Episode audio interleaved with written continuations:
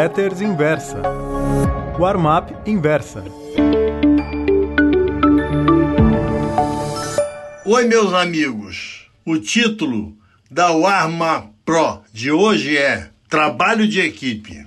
Em todos os artigos que escrevo para a Inversa, ao final há um atalho com um convite para os leitores deixarem sua opinião sobre o texto. Tal como seria de se supor, alguns elogiam, outros criticam. Felizmente, o primeiro grupo é maior.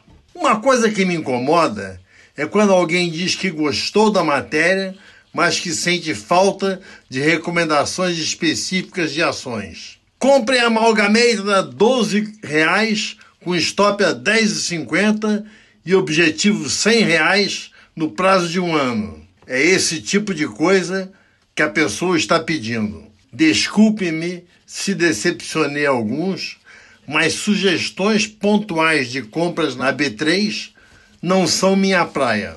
Aliás, na inversa, cada um se dedica à sua área de especialização. Com eventuais avanços nos temas dos colegas, quando a convicção sobre determinado trade é profunda. Se minha função fosse indicar ações, teria de analisar balanços, estudar gráficos e, se possível, entrevistar executivos das empresas. Vou ser franco com você, caro amigo leitor.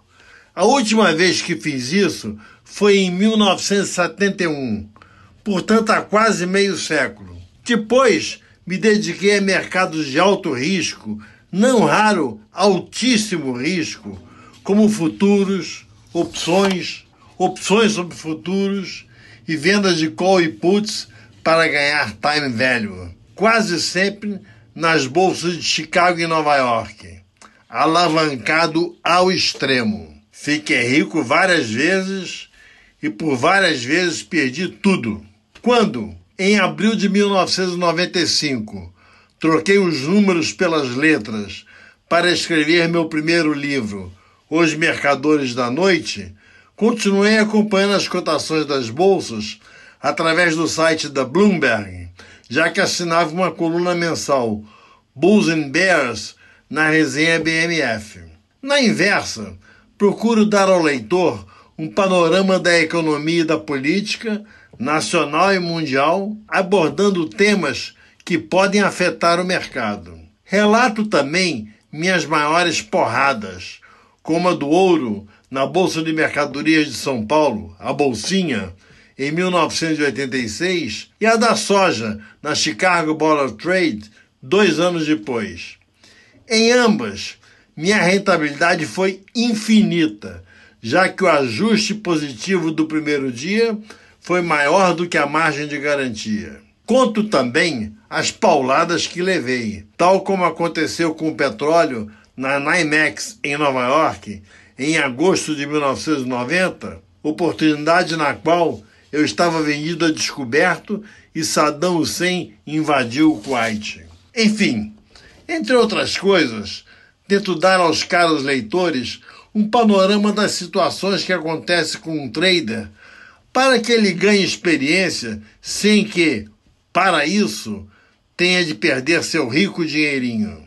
Há algum tempo falei sobre a IPO da Aramco, estatal petrolífera da Arábia Saudita, que fará uma oferta pública de 2 a 5% de suas ações. Escrevi isso para que o leitor vá se preparando para a ocasião, já que pode ser um, um dos grandes negócios do século. O que faz da Aramco a cereja do bolo da atividade petrolífera mundial é o fato de que ela extrai petróleo pelo custo de até 3 dólares o barril. Isso a torna imbatível na concorrência. Com taxas de juros próximas de zero, os mercados se tornaram muito mais seletivos.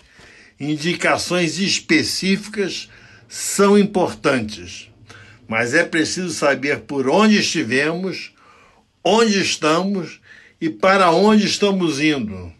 É o que procuro fazer nas minhas newsletters. Quero alargar o horizonte de meus leitores e complementar o trabalho de meus colegas especialistas. Isso se chama trabalho de equipe. Diversas, diversas visões, um objetivo: seu bolso. Muito obrigado.